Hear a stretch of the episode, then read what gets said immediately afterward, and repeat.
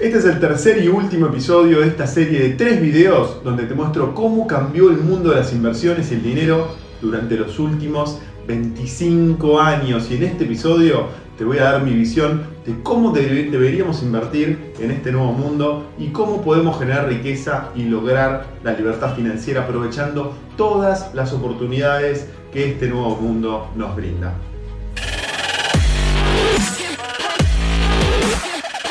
Esto es el Fede Teso Show. Hola amigos, soy Fede Tesoro, bienvenidos a este episodio 156 del Fede Tesoro Show, donde voy a compartir lo que todos quieren saber, en dónde invertir en este momento. Pero antes de contestar esa pregunta, si no viste los episodios 154 y 155, te aconsejo que los veas, así puedes entender un poco mejor este episodio.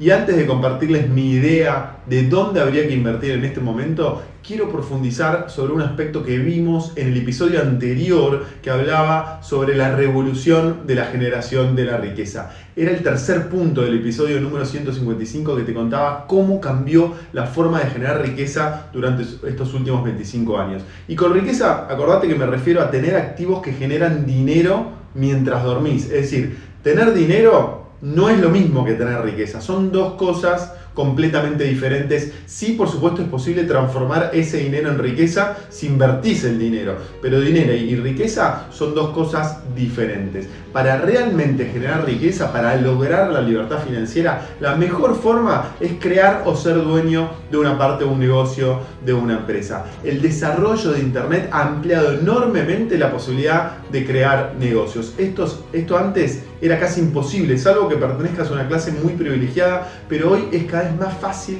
gracias al desarrollo de Internet, la globalización y la tecnología, como vimos en los otros episodios. Hay eh, un emprendedor que explica muy bien esta nueva forma de generar riqueza que se llama, se llama Naval Ravikant, que inclusive le dedicamos el episodio 152 del FED Show que lo puedes ver. Entonces, según Naval, para hacer dinero y generar riqueza aprovechando este nuevo mundo, tenés que hacer tres cosas. La primera es desarrollar conocimiento específico.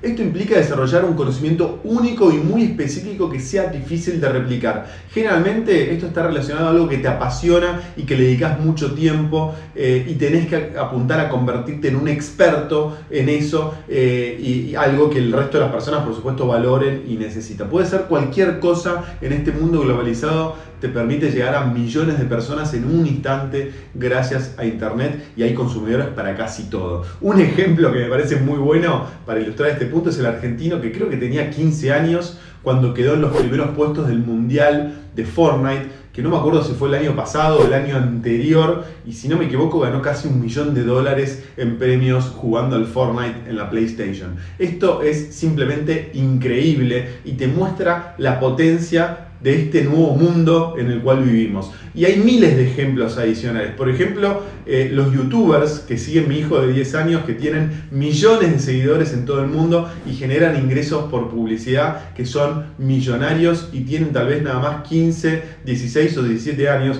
Por supuesto no es mi caso, que soy un youtuber mucho más este, humilde. Mi hijo inclusive dice que mis videos son aburridos y se ríe de la poca cantidad de seguidores que tengo en comparación con los que sigue él. Igual yo estoy muy orgulloso con la cantidad que tenemos acá. Pero bueno, son ligas, ligas totalmente diferentes y momentos diferentes. Pero lo que voy es que hoy, si tenés algún conocimiento específico, podés hacer mucho dinero gracias a Internet y la globalización está en vos desarrollar esta herramienta eh, en función de cuáles son tus gustos y actividades habituales. La parte 2 que dice Naval para poder generar riqueza es accountability. Esta palabra la verdad es que no tiene una traducción exacta al español de lo que realmente significa en inglés. La traducción literal es responsabilidad, pero en mi opinión accountability es mucho más que eso. Es una mezcla, te diría, de confianza, de responsabilidad, de previsibilidad, proactividad y con hacerse cargo de las situaciones, las acciones o los resultados. Si desarrollas esta habilidad, tu límite es el cielo. Y lo potente de esta herramienta es que no importa si sos empleado, emprendedor, sos independiente o lo que sea, siempre te va a servir desarrollar esta cualidad y te va a destacar del resto. Imagínate que los emprendedores lo que más necesitan son empleados o asociados que tengan accountability, como dice Naval. Y si logran captar estos colaboradores, van a dar todo para que no se vayan. Inclusive estoy seguro que están dispuestos a asociarlos al negocio con tal de estas, que estas personas que tienen accountability no se vayan. Y lo mismo si provees servicios. Si tus clientes te ven a vos como una persona confiable, responsable, proactiva, es decir, una persona accountable, te van a contratar para siempre. Es un arma secreta que está al alcance de todos nosotros y que nos puede permitir alcanzar niveles de éxito en nuestras tareas muy, muy elevados. El tercer punto es conseguir apalancamiento. Finalmente, si desarrollaste las dos herramientas anteriores, tenés que desarrollar una herramienta que es muy poderosa, que existe en la, actualidad, que se llama apalancamiento. Arquímedes, que es un gran científico del mundo antiguo, tenía una frase que ilustra lo poderoso de este principio del apalancamiento. Decía, dame un punto de apoyo y moveré el mundo. La forma más fácil de definir el apalancamiento es hacer más con menos a través de tener un punto de apoyo y una palanca, podés mover una masa que de lo contrario, de lo contrario te costaría mucho esfuerzo eh, mover. El apalancamiento o leverage, como se dice en inglés, amplifica tu fuerza de una forma asombrosa. En el mundo de los negocios, el apalancamiento viene de tres fuentes. La primera es el capital, la segunda las personas que trabajan para vos y la tercera son los productos sin costo marginal de replicación. Esto implica que podés vender más productos o servicios sin la necesidad de gastar más dinero. En el pasado no existían productos sin costo marginal de replicación. Por ejemplo, si, si fabricabas autos, hacer un auto te costaba 10, por ejemplo, pero si hacías dos, te costaba 20, es decir, el doble, o muy parecido, muy cercano al doble. En cambio, en la actualidad, si podés vender más sin aumentar los costos, esto en nuestro mundo se logra con la programación y con el acceso a los medios de comunicación y a las redes. Por ejemplo, Facebook gastó muchísimo dinero en desarrollar su plataforma, pero el costo de su plataforma no aumenta si su cantidad de usuarios pasa de un millón a dos millones de personas. Puede aumentar un poco el costo de los servidores, pero esto es muy poco en comparación con la forma en que puede incrementar los ingresos esta empresa Facebook vendiendo más publicidad, por ejemplo. Por eso los nuevos millonarios en el mundo actual no son aquellos que producen cosas tangibles, autos, como cosas o mesas, sino que son aquellos que desarrollan plataformas tecnológicas que llegan a millones de personas en todo el mundo a un costo muy, muy bajo. Otro ejemplo de productos sin costo marginal de replicación más cercano y replicable que el de Facebook es el Inversor Global, que es una de mis empresas como muchos de ustedes saben. El Inversor Global, ¿qué hacemos? Vendemos suscripciones a servicios de recomendaciones de inversión en forma online. Por lo tanto, si vendemos 100 suscripciones o 10.000 suscripciones, el costo, el costo es casi el mismo. Y de esta forma, a medida que escalas el negocio, los márgenes te suben y te hace más atractivo el negocio, el número final. Seguramente replicar el modelo de negocio de Facebook sea complicado para todos nosotros. Pero vender suscripciones online está al alcance de todos. Por eso es un buen ejemplo de lo que menciona Naval, que es clave para generar riqueza en el mundo actual. Y hay muchos otros ejemplos que aplican estos mismos eh, criterios. En el pasado, esto era imposible de lograr. Hoy todos y cada uno de nosotros tiene el potencial de desarrollar este tipo de negocios, tiene el potencial de acceder a este tipo de apalancamiento. Y te digo más, Hoy existen plataformas online que están empezando a democratizar también el acceso al capital. Antes pedir capital para lanzar un nuevo negocio dependía de que conozcas a la persona adecuada, ya que el capital estaba en muy pocas manos, tenías que conocer a las personas adecuadas. Pero hoy vos podés conseguir capital eh, para tu negocio de una forma muy simple, aplicando a las varias plataformas online que hay eh, y por medio de esas plataformas online podés conseguir capital en manos de miles de personas, eh, personas diferentes en diferentes partes del mundo. Y lo mismo pasa con el trabajo, existen plataformas online que te permiten contratar trabajadores en forma freelance en todas partes del mundo a costos bastante accesibles. El acceso al trabajo cada vez es más universal. Entonces, tu negocio también se podría apalancar el trabajo, aunque como todos sabemos en Argentina, los costos laborales acá en Argentina son muy caros y tal vez el trabajo no es la mejor forma de apalancar tu negocio y tendrías que mejor focalizar en capital o más que nada en productos escalables.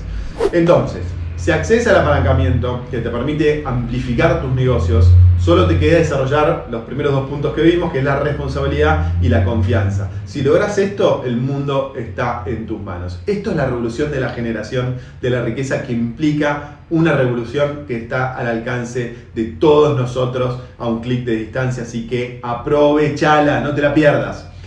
Ahora sí, vayamos a cómo invertir nuestro dinero a partir de ahora. La estrategia tradicional implicaba armar una cartera diversificada a largo plazo que incluya acciones, bonos, commodities y efectivo. La idea detrás de esta estrategia es que lograbas un muy buen rendimiento a largo plazo, pero con menor volatilidad, ya que estos instrumentos el que mejor rentabilidad tenía eran las acciones, pero a costa de mucha más volatilidad, de muchas subes y bajas en el precio de las acciones. Entonces compensabas estas variaciones con las inversiones en bonos y efectivos que tienen mucha menor volatilidad, pero a cambio mucho menor rendimiento. La combinación de esta estrategia era la más eficiente para invertir y la que recomendaban todos los especialistas. Pero por todo lo que te compartí en los dos episodios anteriores, en primer lugar sacaría a los bonos de la cartera. En el mundo actual no tiene mucho sentido invertir en bonos. Tiene mucho riesgo y muy poca rentabilidad. No cierra por ningún lado la ecuación.